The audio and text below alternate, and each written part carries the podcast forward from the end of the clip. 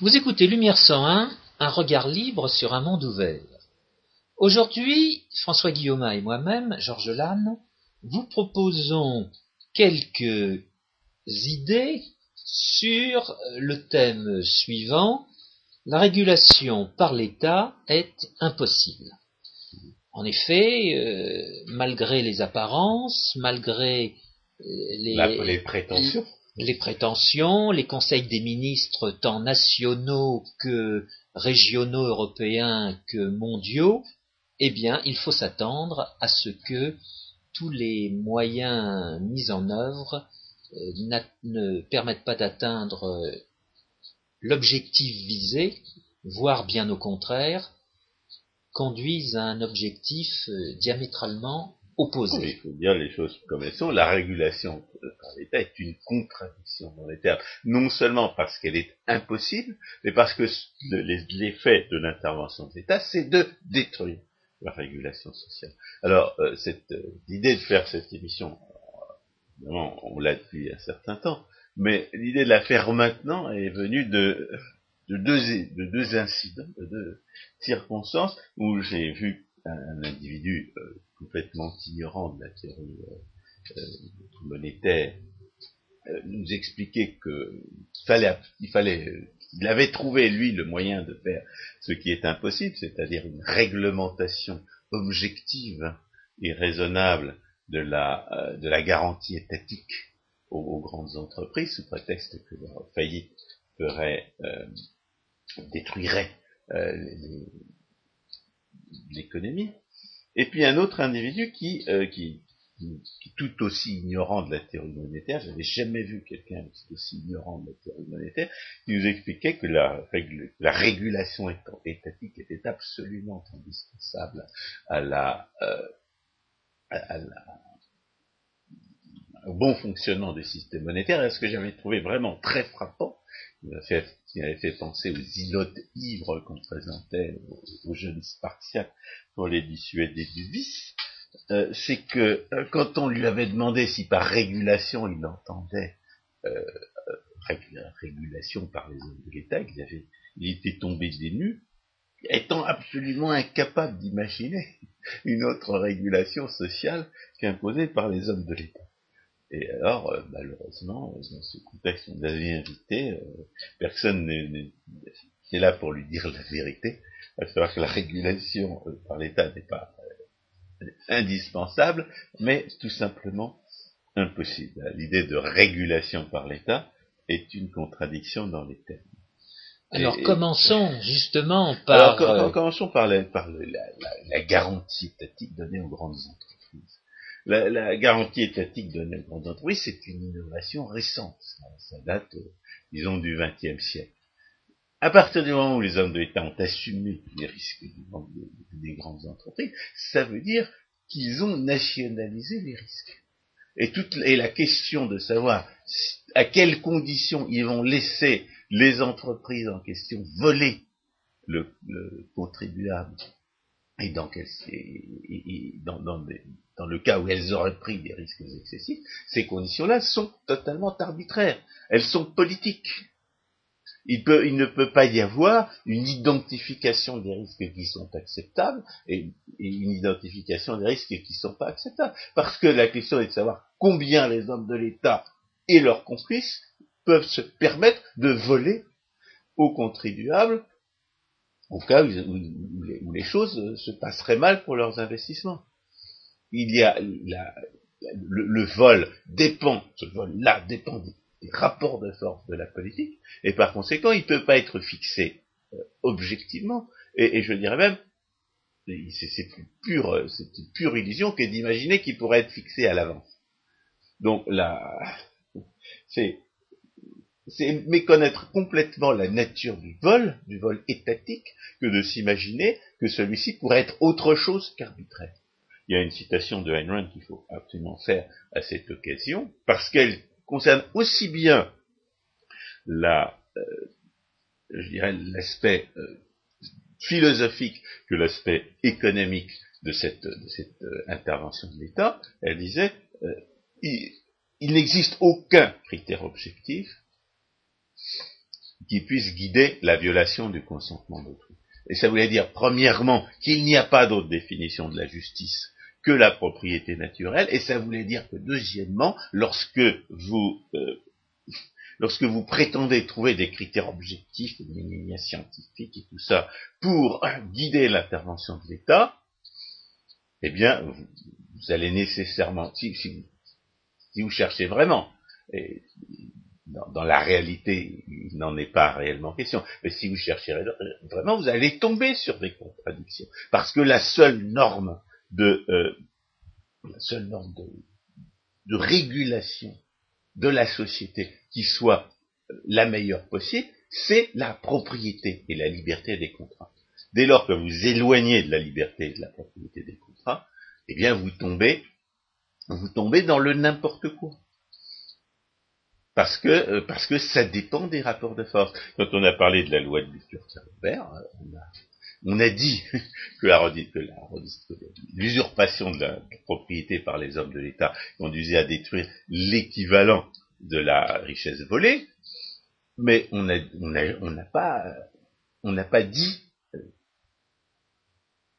quelle, quelle, quelle serait la réponse, on n'a pas prétendu pouvoir définir a priori la répartition des pseudo-investissements qui conduirait, à, qui conduirait à, la destruction de la richesse équivalente. Cela dépend des circonstances. Lorsqu'un individu en vole un autre, c'est forcément dans des conditions historiques déterminées. Il n'y a pas de, règles euh, euh, qui, permettent de, de dire à l'avance comment ça va se passer et encore moins comment ça doit se passer. Chacun des individus agissant lui-même dans une incertitude qu'il ne partage pas avec l'autre. Alors, ce qu'il faut peut-être préciser à cette occasion, parce que je dirais pas forcément euh, nécessaire, mais comme c'est lié aux deux aspects de la formule de Ayn Rand, l'aspect économique et l'aspect euh, philosophique, et parce qu'on le répétera jamais assez, et parce que nous avons nous-mêmes mis assez, d'assez nombreuses années à nous en rendre compte pour que ça vaille la peine de faire, économiser ces années-là à ceux qui pourraient comprendre ce que nous avons à dire, c'est qu'il n'existe aucune norme il n'existe aucune autre norme politique que la justice naturelle. Il n'existe aucune autre norme politique que la justice parce que c'est le rôle de la justice que de définir la norme politique et il n'existe aucune autre norme de justice que la justice naturelle, parce que c'est la seule qui soit cohérente, et que, le, et que, et que, le, que la cohérence logique est le seul moyen de preuve de la discipline intellectuelle qui est censée définir la, la, justice. Et cela à l'encontre du discours technocratique qui nous invite à porter des jugements euh, tout à fait, totalement subjectifs, totalement arbitraires sur les, euh, sur des, des ce qu'ils appellent les chiffres, c'est-à-dire des données statistiques dont nous avons déjà montré à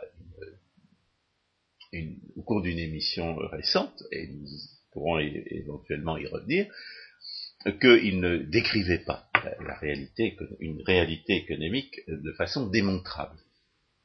Donc, c'est parce que la, une des raisons qu'il ne faut jamais oublier pour lesquelles la, il n'y a pas de norme objective qui puisse guider la violation du consentement d'autrui, c'est qu'il n'y a pas d'autre euh, norme des politiques économiques et sociales que la question de savoir si elles respectent ou non la justice naturelle, c'est-à-dire, pour, pour, rester très général, l'interdiction de voler.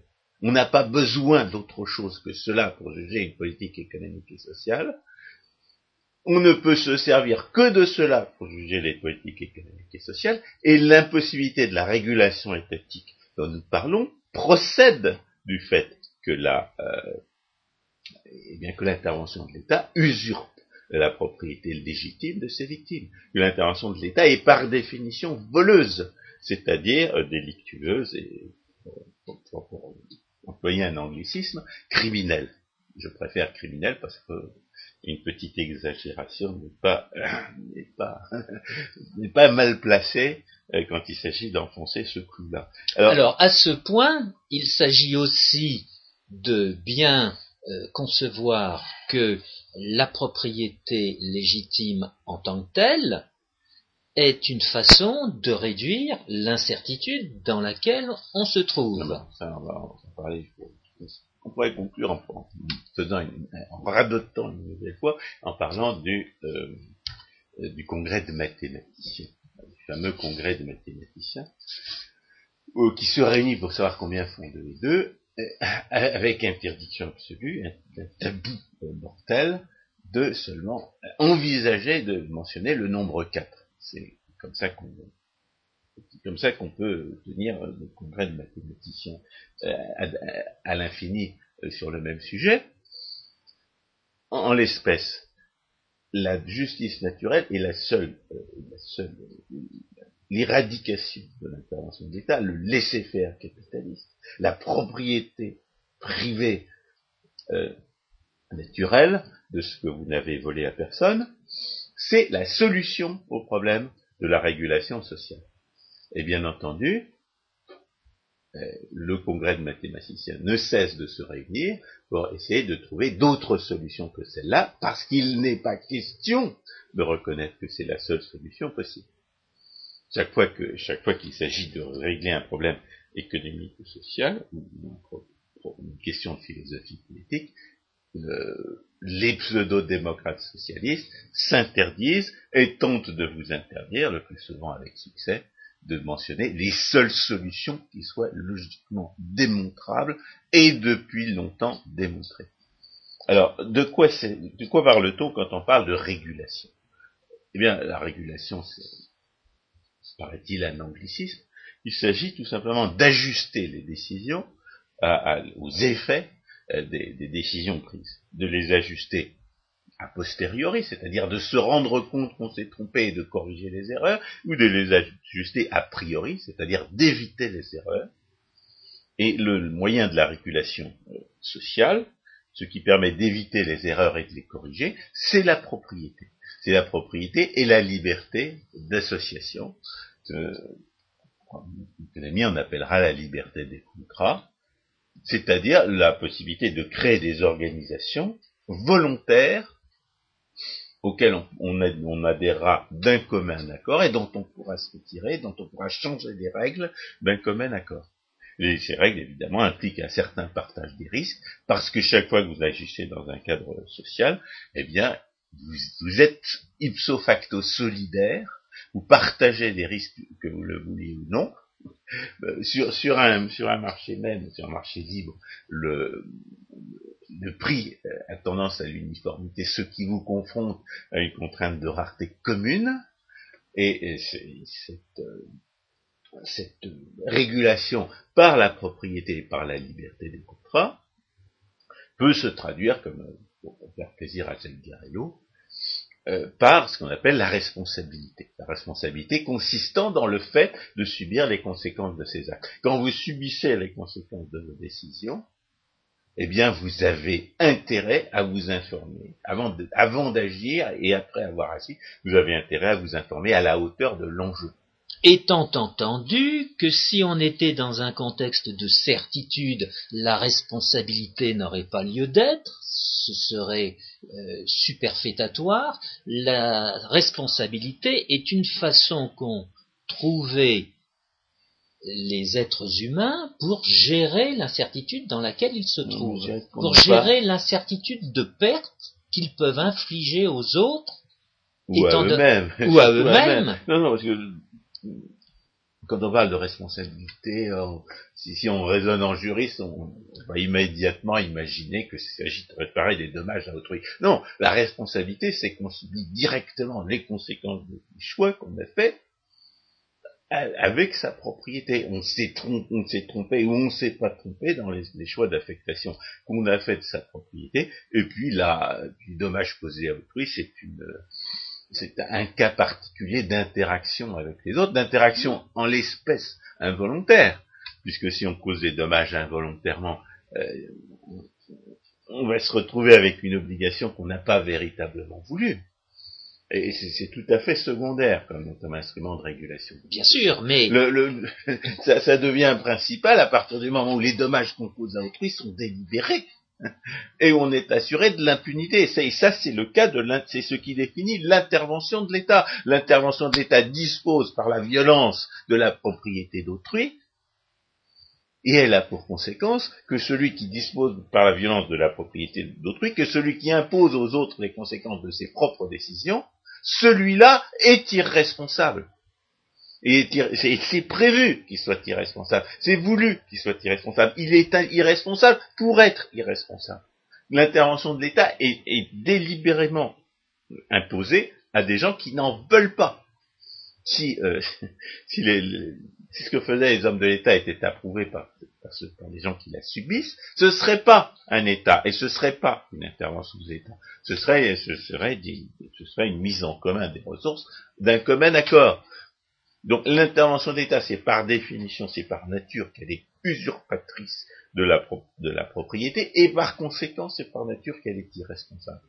Et le fait que l'intervention d'État est irresponsable a pour conséquence première que les hommes de l'État n'ont pas intérêt, ils n'ont pas un intérêt personnel à s'informer sur les, conséquences de leurs décisions, puisqu'ils peuvent forcer les autres à les subir à leur place. Et mais il a aussi une deuxième conséquence, qu'on a beaucoup développé à propos de la loi de Bitur-Camembert, c'est que pour pouvoir disposer de la propriété d'autrui sans son consentement, les hommes de l'État ont dû mettre sur pied des stratégies, des stratégies de violence, et de mensonge et de, et de sophisme, qui leur permettront de voler les autres.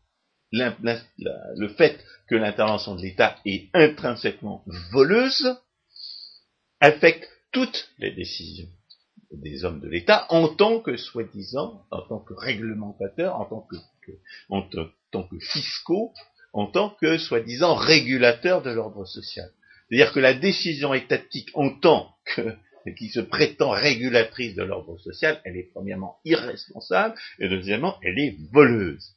Le fait que la décision étatique est voleuse et irresponsable a pour conséquence que si vous remplacez la régulation par la propriété et la liberté des contrats par la soi-disant régulation étatique, vous remplacez une décision qui est responsable par une décision qui est irresponsable et qui est voleuse. Ces deux aspects-là étant inextricablement liés. L'irresponsable ayant le voleur irresponsable n'ayant aucun intérêt à ce que l'on connaisse, à connaître les effets de ses décisions, et ayant au contraire un intérêt positif à, ce qu'on ne connaisse pas les effets de ses décisions. Parce que bien entendu, par ailleurs, les effets en question réfutent les mensonges et les sophismes qu'il a mis en avant pour soi-disant pour, intervenir.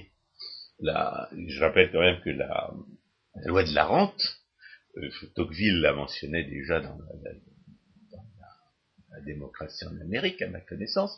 Ça fait, ça fait au moins un siècle et demi qu'on connaît la loi de la rente, et la loi de la rente est un des éléments principaux des lois de l'incidence réelle, aussi bien fiscale que en matière de, subvention, et que la loi de la rente garantit que les politiques de redistribution n'auront pas les effets que, les hommes d'État prétendent qu'elles auront. Non seulement les politiques économiques et sociales n'ont pas les effets qu'affirment les hommes de l'État, on l'a développé à propos de, l'illusion fiscale, mais c'est quelque chose qui est connu depuis euh, extrêmement longtemps. Donc les hommes de l'État n'ont pas intérêt à s'informer sur les conséquences de leurs décisions, dans la mesure où ils arrivent à forcer les autres à les subir à leur place, et deuxièmement, ils ont un intérêt positif à détruire l'information sur ces effets-là, dans la mesure où ils en ont besoin pour continuer à voler, et pour échapper évidemment à la colère du peuple, au cas où celui-ci se rendrait compte de, de ce qu'ils font réellement de, de leur argent. Alors, qu'est-ce qu'il faut entendre? Voilà, voilà donc les deux aspects fondamentaux de la prétendue régulation esthétique. Elle est, voleuse et elle est irresponsable. Alors, la première conséquence, bien entendu, de cette, de cette intervention de l'État en tant que voleuse et irresponsable, c'est qu'elle empoisonne la, c'est qu'elle est mal informée. La, la, les, les soi-disant régulateurs étatiques sont toujours euh, à la recherche d'une information, toujours mine de rechercher une information que premièrement, ils ne recherchent pas réellement, et que deuxièmement, les, leurs victimes cherchent à leur refuser. Euh, Henri Lepage a, a récemment euh, fait une, un développement sur la, sur la, réglementation en matière financière. Et il a, il a bien montré que la réglementation en matière financière court toujours à la, à la poursuite d'une d'une connaissance de l'état des marchés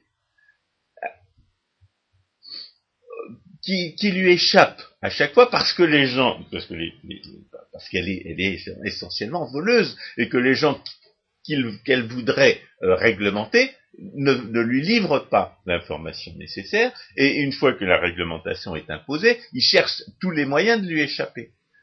La, réglementation, à cet égard, passe son temps à prendre des décisions sur la, base d'une information qui est amputée de, la, d'une bonne partie de ces éléments pertinents et qui est en même temps périmée. Et, par ailleurs, toute l'activité, une bonne partie de l'activité des entrepreneurs soumis à cette, à cette, réglementation et une bonne partie des pseudo-entrepreneurs de l'État va consister en un jeu de cache-cache, de, chat et de, un jeu de chat et, de souris entre le réglementateur qui cherche à, disposer de leur, de, leur, bien contre leur consentement et, de ses victimes qui cherchent à lui échapper. Et c'est ce qu'on a vu à l'occasion de, la crise financière. On a vu instituer des réglementations qui, euh, qui correspondaient à un état dépassé du marché et qui ont été imposées par des gens qui, étaient assurés de ne pas en subir les conséquences. Euh, le résultat, bien entendu, c'est qu'elles ont, euh, elles ont échoué à la fois à empêcher euh, la, crise et, elles, ont, ont, réussi à, par ailleurs, à l'aggraver.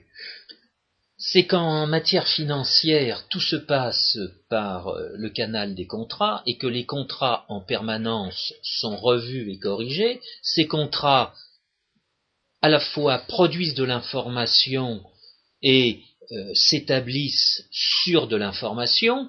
En conséquence, la réglementation qui, à un instant T, aura essayé, et admettons qu'elle, faisant l'hypothèse extrême qu'elle y réussisse, eh bien, le moment suivant sera complètement dépassé, car la différence euh, d'un contrat, la réglementation n'évolue pas. Or, en matière financière, c'est l'innovation permanente. Et cette innovation procède justement de ce qui se cache derrière l'information, c'est-à-dire la réduction de l'incertitude dans laquelle on se trouve. Là aussi, euh, essayons de, ne pas euh, déformer ce qu'on entend par information. L'information est aujourd'hui dans, toutes les bouches.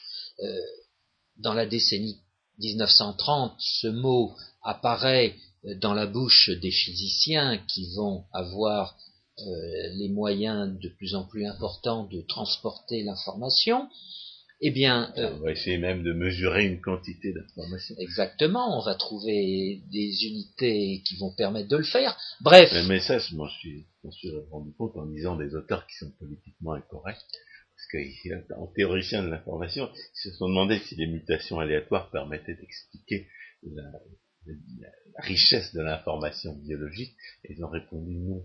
Aïe. Donc, euh, je n'ose pas dire qui j'ai lu à, ce sujet.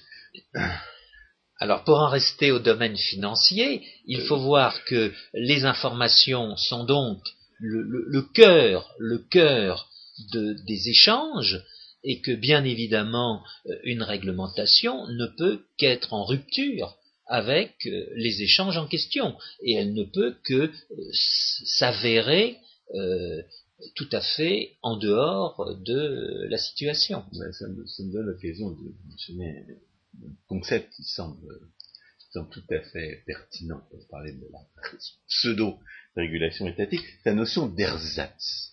La notion d'ersatz porte sur une, euh, la réglementation qui se voudrait être finalement régulatrice des comportements en, en assurant une certaine stabilité, une certaine prévisibilité de la, à, défaut de l'état du marché, du moins de la, de la, de l'arbitraire étatique.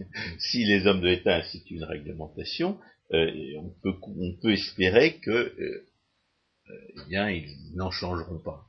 Or, il est dans la nature de, cette fixité d'être euh, d'être étrangère à la solution du problème. Si on veut réguler un marché, il ne faut, pas, faut pas que les règles, restent les mêmes. La seule raison pour laquelle les hommes d'État promettent des règles qui ne bougeraient pas, c'est parce, qu'on a peur des, usurpations de la propriété auxquelles ils se livrent. La, fixité de la réglementation ou de la loi, c'est un alibi à l'arbitraire étatique. C'est-à-dire qu'en réalité, au lieu d'avoir une euh, l'ersatz de la, de, la, fixité de la réglementation, au lieu de répondre aux problèmes posés, est en réalité une considération entièrement parasite, une, manifestation de cet empoisonnement de la règle par le vol que j'ai mentionné tout à l'heure. La fixité de la réglementation étatique, c'est pour faire croire que l'intervention d'État est autre chose qu'arbitraire. Et c'est pour répondre à l'incertitude que l'intervention de l'État ajoute à l'état du marché. Car l'intervention de l'État est une cause d'incertitude majeure sur le marché. Et la fixité, c'est pour c'est pour atténuer la, conscience que les acteurs euh, sur le marché ont du caractère arbitraire, imprévisible et, et par conséquent des risques associés à l'intervention de l'État. Alors que dans un, dans un système qui serait euh, réglé uniquement par la propriété, la, la réduction d'incertitude tiendrait à la stabilité de la possession, comme disait David Hume, et l'adaptation des règles à, la situation euh, présente du marché tiendrait au fait que justement ces règles étant choisies d'un commun accord, on peut en changer comme on veut en fonction de des informations que l'on dispose au moment où au bon moment, au moment où il faut fixer ces règles-là. C'est pour ça que c'est une illustration euh, du, fait que la propriété est la, seule chose, est la seule, que, la, protection de la propriété est la seule manière dont les hommes de l'État puissent réduire l'incertitude euh, d'origine politique. Et c'est une, illustration du fait que la liberté des, contrats est indispensable pour assurer la régulation sociale d'une manière qui soit adaptée à l'information euh, dont on dispose au moment où il faut décider. Donc c'est cette, opposition entre la réglementation et la, euh, et la, véritable régulation par la propriété et la liberté des contrats, cette opposition entre l'ersatz qui, qui, révèle sa, nature de, de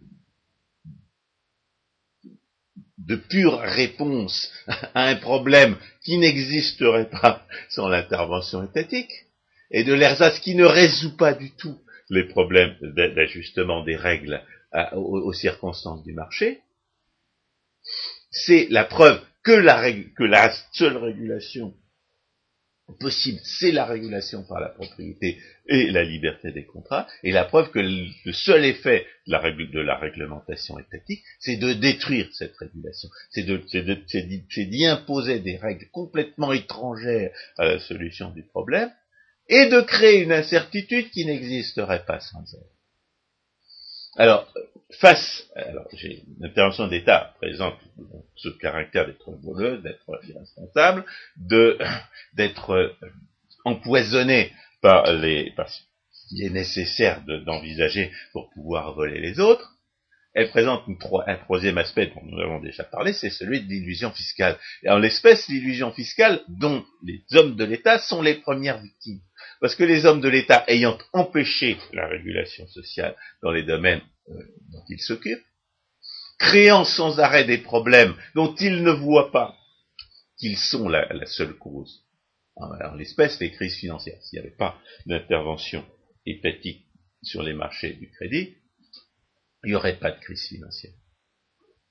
Et étant appelés, en raison même de leurs engagements, mais, aussi en raison même de la, demande populaire, à pallier les, euh, les, dégâts que leur intervention même a causés, s'imaginent qu'ils sont absolument indispensables à la régulation euh, des, systèmes et en l'espèce financier ayant euh, leur, intervention ayant à concurrence détruit la régulation sociale euh, effective et naturelle, ils s'imaginent que, que leurs ersatz sont, sont seuls efficaces, ils n'imaginent même plus, c'est l'exemple que, j'ai donné au début, ils n'imaginent même plus que la régulation soit possible autrement que par cette réglementation. et, euh, en même temps, euh, ils, passent leur, ils passent leur temps à constater, euh, étant parfaitement irresponsables et, ayant fait en sorte que les effets de, leur, leurs interventions ne soient pas ne soient pas réellement connus, ne parviennent pas à la connaissance du public, ils, ils constatent qu'il existe une demande constante d'intervention supplémentaire en cas de difficulté. C'est-à-dire qu'ils ont, c'est-à-dire que l'intervention de l'État, comme je le disais déjà il y a une vingtaine d'années, l'intervention de l'État crée l'irrationalité nécessaire à son entretien. Ce sont, les mécanismes de l'illusion fiscale, tels que je les, nous avons déjà décrit à l'occasion de deux émissions. Oui, parce que l'intervention de l'État fait miroiter des résultats, laisse entendre que les moyens mis en œuvre permettront d'atteindre ces résultats, mais l'expérience prouve. En l'espèce, ça ne le fait pas. Exactement. Ça, ça, fait partie de, ça, ça fait partie de, des conséquences de l'intervention d'État que les hommes d'État n'ont pas intérêt à connaître et qu'ils ont intérêt à, et dont ils ont intérêt à ce qu'on ne les connaisse pas. Mais cela, je dirais, commence aussi avec le vocabulaire utilisé. François Guillaume, euh, ces, derniers instants, vous avez euh, utilisé euh, tantôt le mot régulation, tantôt le mot réglementation. Et vous avez laissé entendre. Ah bah, j'ai bien défini la régulation. Nous sommes d'accord, nous sommes d'accord. Mais parce qu'il y, y, a effectivement des, gens qui prétendent, qui confondent complètement la régulation et la réglementation. C'est cette espèce de dilote ivre dont je parlais tout à l'heure. Et puis il y a l'anglicisme. Il y, a le, il y a le fait qu'en anglais, regulation veut dire à la fois régulation et réglementation. Et puis il y a de, vieux souvenirs euh, de la physique euh, du 19e siècle qui continuent à exister aujourd'hui, avec euh, les petits mécanismes qui sont autorégulateurs et que beaucoup de politiques aimeraient transposer dans l'univers macroéconomique quand on entend parler de stabilisateur automatique de la conjoncture. Euh, non, mais ils, veulent, ils, veulent, remplacer, c'est l'appareil à respirer de Frédéric Bastiat, ils veulent remplacer la, respiration naturelle par leur, par leur, par leur invention. Certes, mais euh, il faudrait euh, justement que en français on fasse l'effort de ne pas utiliser euh, un mot à la place d'un autre pour que euh, le discours logique puisse euh, se développer sans ambiguïté. La, la prétendue théorie de la régulation à la française.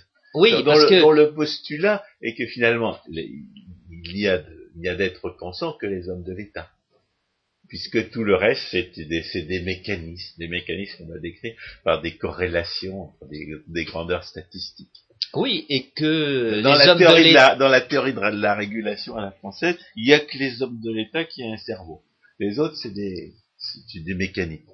C'est le point de départ qui n'est jamais évoqué. Voilà. Mais une fois qu'on a franchi ce point de départ, on entre dans un système dit macroéconomique où des agrégats euh, seraient censés euh, avoir des influences sur d'autres agrégats, euh, cette influence étant conditionnée justement par les décisions des hommes de l'État. Et tout ça devrait rétablir l'objectif privilégié des hommes de l'État, à savoir le plein emploi.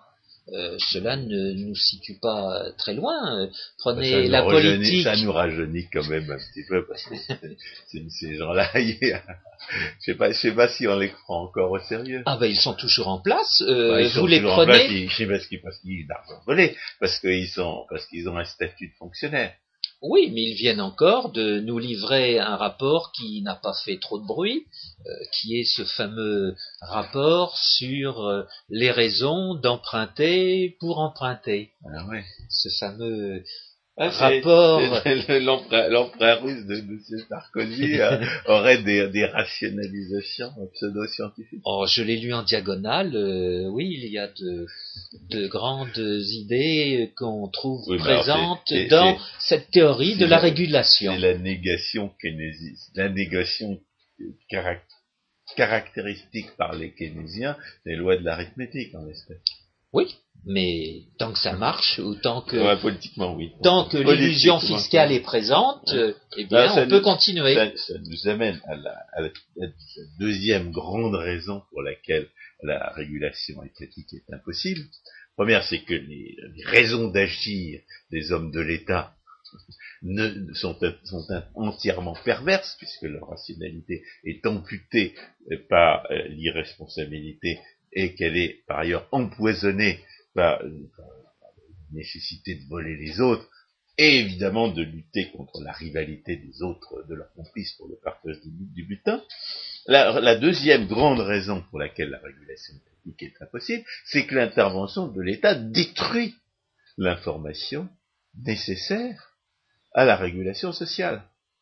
Et c'est précisément dans le domaine monétaire que la chose est la plus spectaculaire, puisque le seul mécanisme d'ajustement de l'offre de la monnaie à la demande de monnaie, c'est celui que le monopole d'émission euh, de la Banque centrale empêche.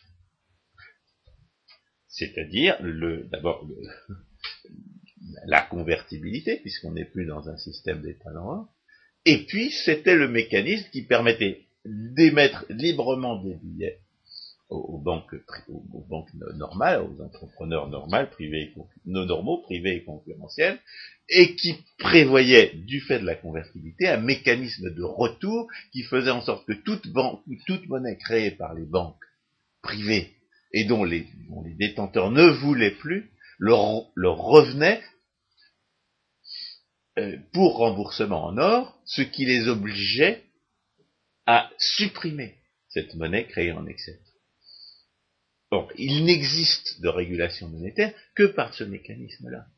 Et l'intervention de l'État met en échec ce mécanisme-là en permettant euh, à, à certaines banques privilégiées de d'échapper, au moins temporairement, au mécanisme du retour qui empêche la création de monnaie en excès. On a, on a en matière monétaire une, un exemple.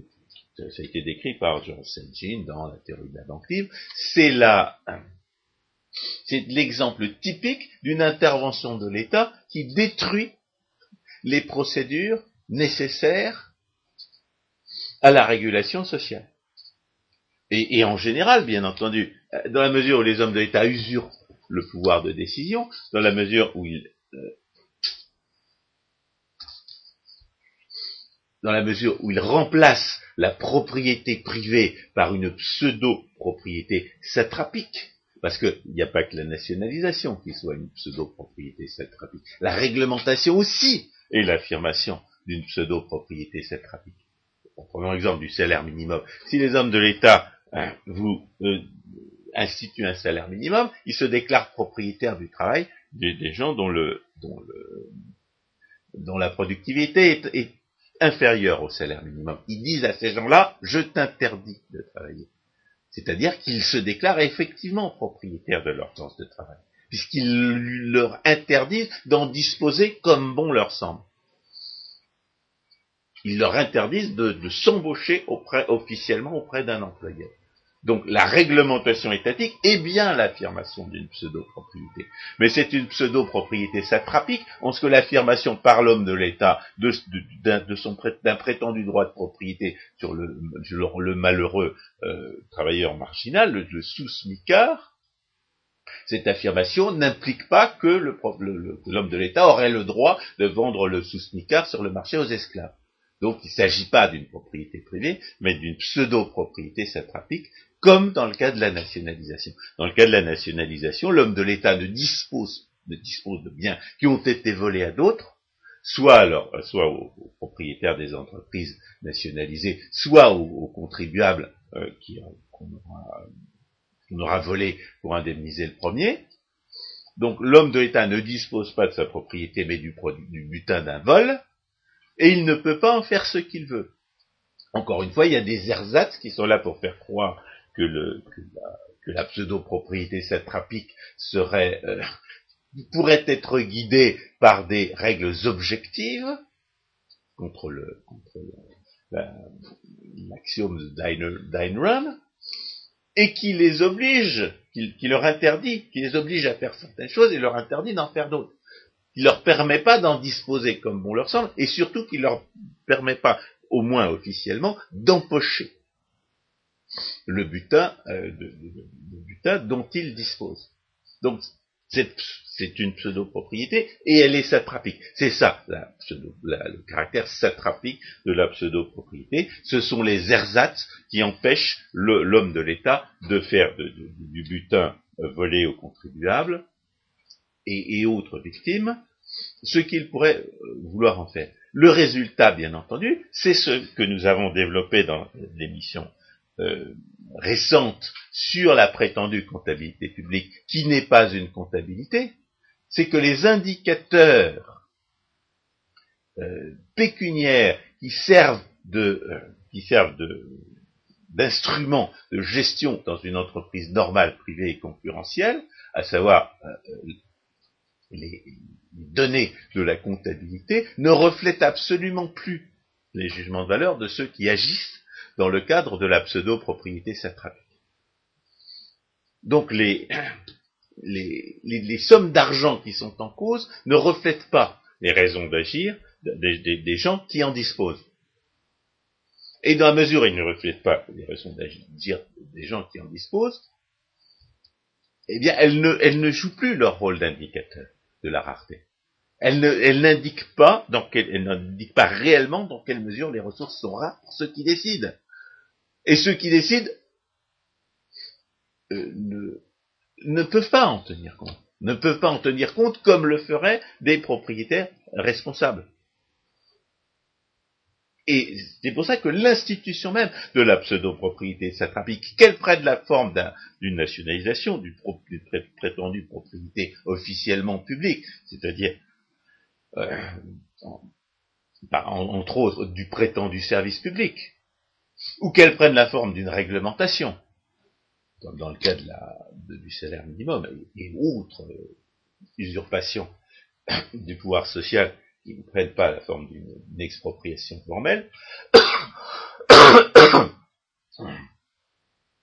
tout cela détruit les instruments dont, dans une, dans une économie normale, les gens se servent pour gérer correctement les choses. Il s'ensuit que l'institution de la propriété satrapique est un instrument de destruction de l'information. Elle rend la régulation sociale, sous, forme de gestion des ressources euh, ainsi volées, impossible. Et il y a un deuxième aspect de cette usurpation, qui s'est notamment manifesté à, propos des réglementations financières, notamment de ce qu'on a appelé euh, réglementation de Bâle 2, et notamment à propos, et qui se manifestera à l'avenir aussi longtemps qu'on cherchera à imposer des réglementations au niveau mondial, c'est que, comme on l'a dit tout à l'heure, euh, non seulement la réglementation passe son temps à courir euh, derrière l'information pertinente sans jamais pouvoir l'obtenir à temps et, sans, que, sans que les gens qui la possèdent aient la moindre raison de la livrer au réglementateur, sauf éventuellement pour la manipuler afin de voler les autres ou d'échapper au pillage. Encore une fois, euh, l'empoisonnement, dans l'empoisonnement de l'information, empoisonne aussi les victimes et pas seulement les hommes de l'État. Donc, cette réglementation euh, qui passe son temps à courir après l'information pertinente, elle n'a pas seulement pour inconvénient d'être erronée, elle est aussi erronée de façon centralisée.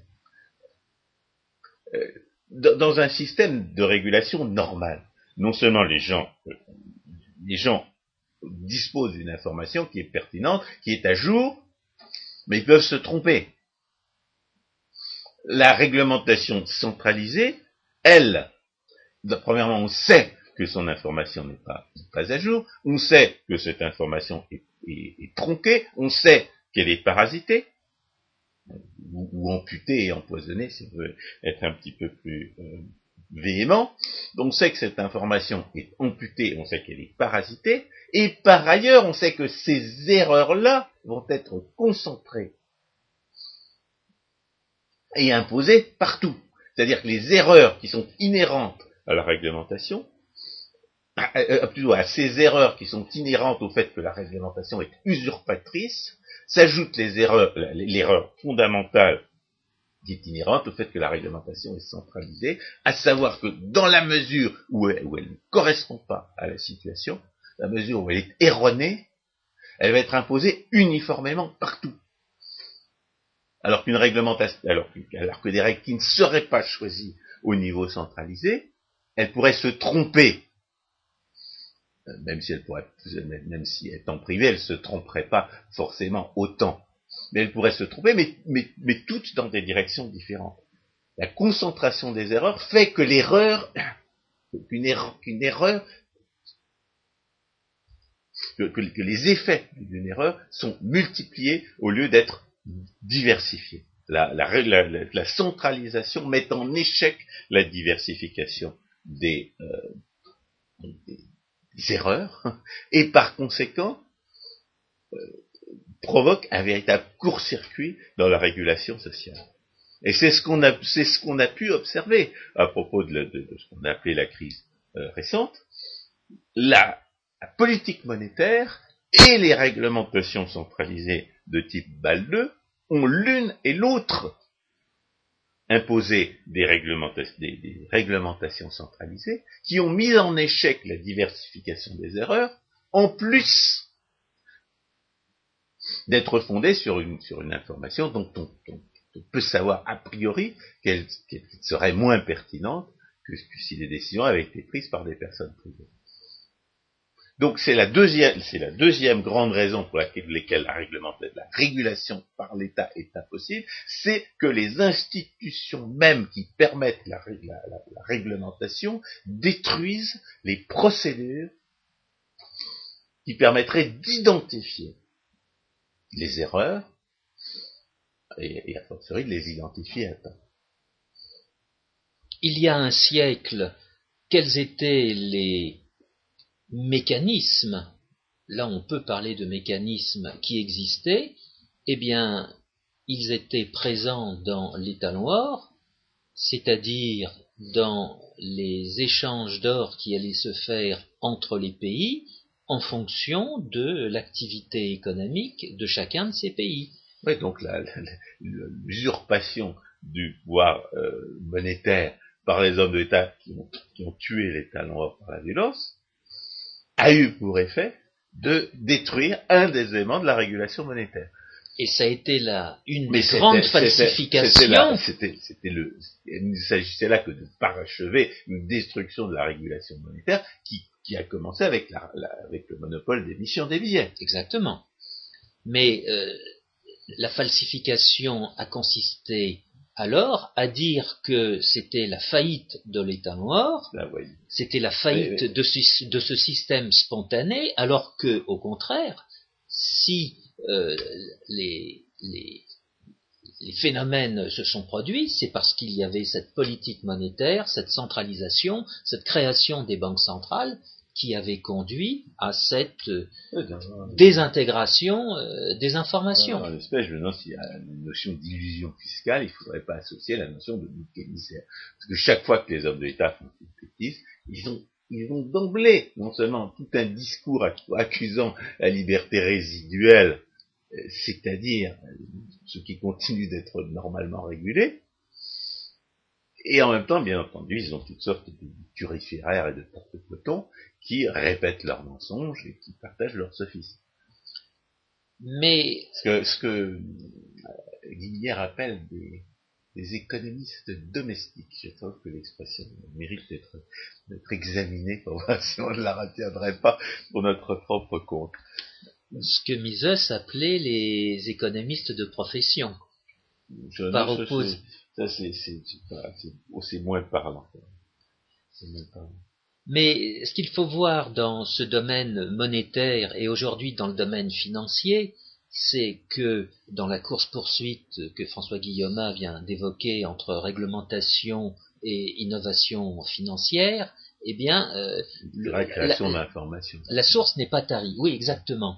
Euh, c'est vrai, c'est vrai, la création d'informations et la liberté des résiduelle des contrats donne lieu à l'apparition de nouvelles formes d'organisation et de contrats financiers. Exactement. Et c'est hmm. pour ça qu'on peut dire qu'il y a euh, un, automatisme qui existe encore euh, et que euh, n'a pas pu prendre en main les, le cercle des, des étatistes, c'est justement euh, cette, cette, création euh, d'informations qui donne lieu à innovation. Ils ne peuvent pas l'empêcher, mais, mais ils s'acharnent bel et bien à saccager les conditions de la régulation sociale. Oui, mais l'objectif qu'ils ont implicitement, bien que certains l'évoquent de temps à autre, c'est la création d'une institution financière mondiale c'est le cas échéant d'ériger euh, le Fonds monétaire international en cette institution financière qui serait chargée